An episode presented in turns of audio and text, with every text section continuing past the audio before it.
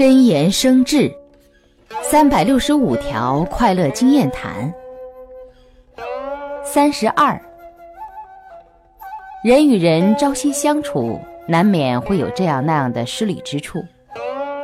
倘若每个人都能退让一步，针对自己的失礼之处予以改正，针对他人失礼之处予以理解、宽容和原谅，特别是能够放下自己的面子，先主动讲和，平心静气地敞开胸怀，彼此的关系就会和好如初。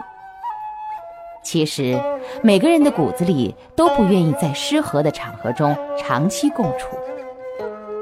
既然如此，又何必选择失和而令自他产生痛苦呢？